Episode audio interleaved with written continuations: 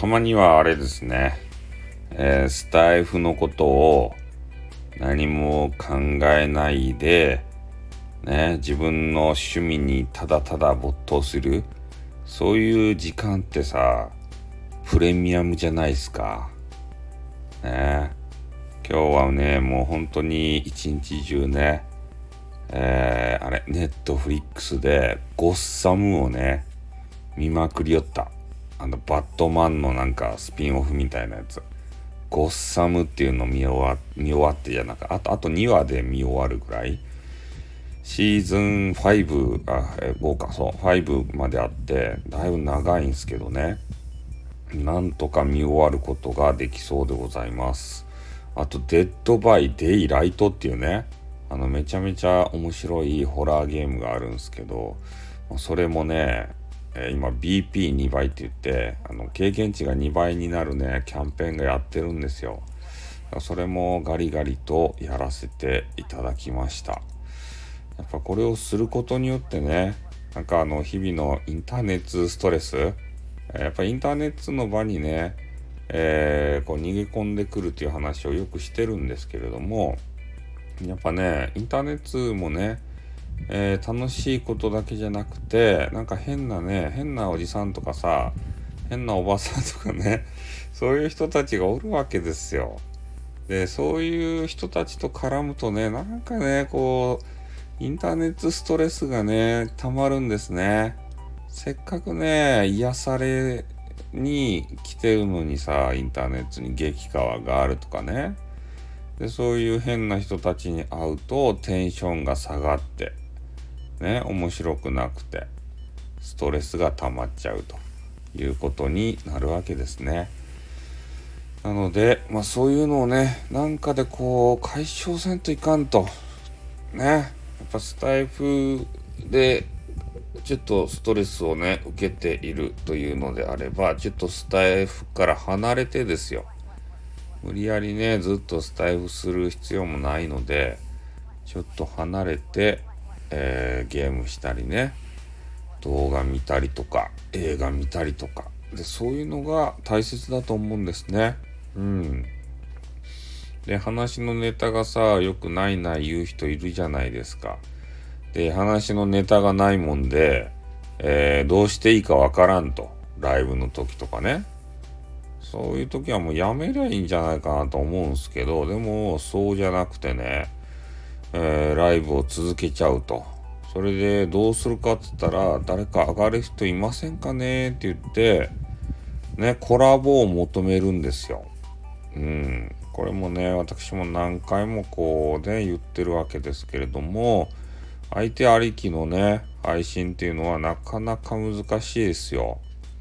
しかも、えー、全然知らない初見さん。これをね、上げることの危険性っていうのがさ、なんかね、ちょっと、自分で、ね、危険、危険だなっていうかさ、ど、どんな人かわからんけんさ、やっぱそれって、ね、面白いかどうかもわからんやっぱライブする時ってさ、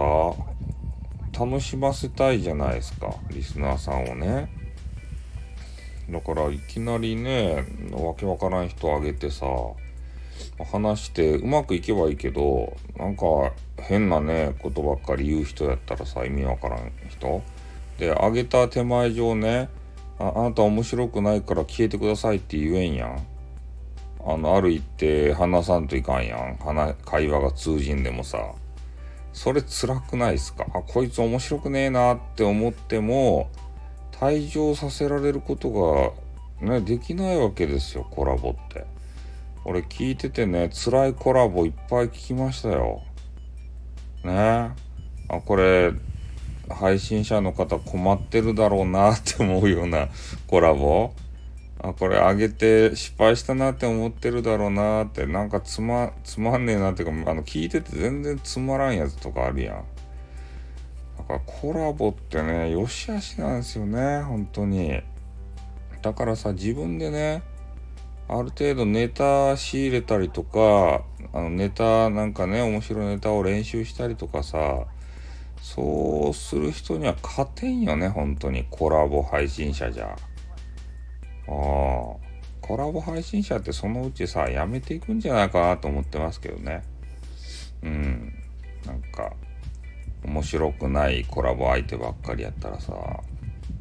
で自分でね話すネタあんまりないということでやればもうちょっと楽しくないからやめちゃおうかなとかさそういうふうに思うじゃないとやうんだからまあそういうねネタを仕入れるためにはインターネットね、えー、ネットサーフィンしたりネットフリックス見たりでそういう感想を述べるでもいいじゃないですか。ね映画の感想を述べる番組も好きですよ。うん。で、今ね、なんやったかいなんとか、you、YouTube でさ、えー、この映画の、なんだ、ワンシーンとかをこうね、集めたりして、で、それをなんかショートムービーな、なんか映画紹介ムービーみたいなのね、そういうのを YouTuber の人が作ってるんですよ。10分ぐらいにあらすじまとめたやつかな。10分か15分かで。それが大人気だと。あまあ確かにね、時間がない人はね、どんな映画かっていうのが知れたらいいんですけど、なんかそれね、もうめちゃめちゃ問題なんですって。それって。なんか訴えられてましたよ、何人か。うん。なんかそういうことにもね、あの、YouTube だったらなりかねんわけですけど、まあ、でもね、自分の言葉で感想を述べるのはね、別に問題ないと思うんで、そういうねあの今回鋼の錬金術師見に行きましたとか言ってさねなんか全然面白くなかったですとかそういうのでもいいわけですよ。ね実写のね鋼の錬金術師いや私もですねちょっと映画映画館で見るの好きなんで、えー、ちょっとなんか映画ないかなって探してたんですよ今。そしたらね、鋼の錬金術師の実写版、え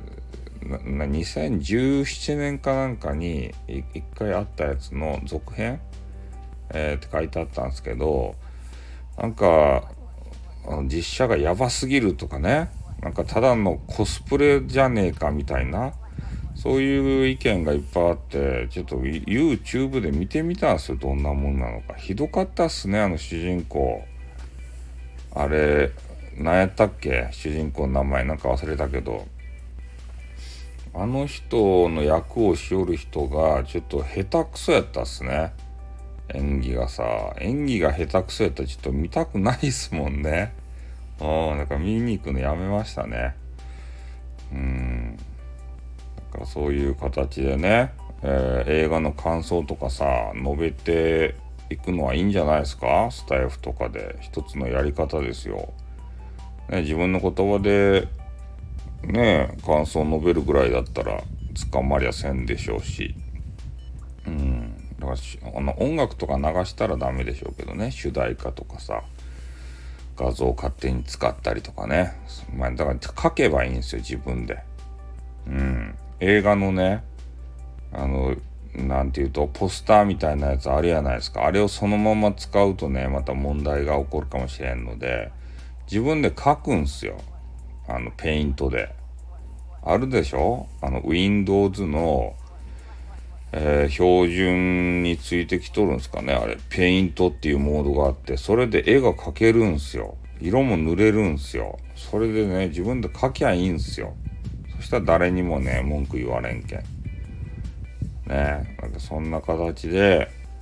えー、配信ね、まあ、ソロでできるように、ぜひね、頑張ってほしいと思いますよ。ね、コラボばっかりに頼ってる方いると思うんすけどね。うん、その方もやっぱり、ソロ、ソロパワーをさ、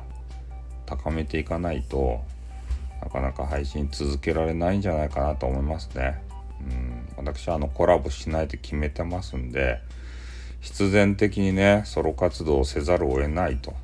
なのでいろんなネタをしてね仕入れないといけないんですよ。だからそういうスタイフをね考えない時間も作ってでその時にね思いっきりネタを仕入れておくということが必要になります。ということでねこの辺で終わりたいと思います。終わります。あっ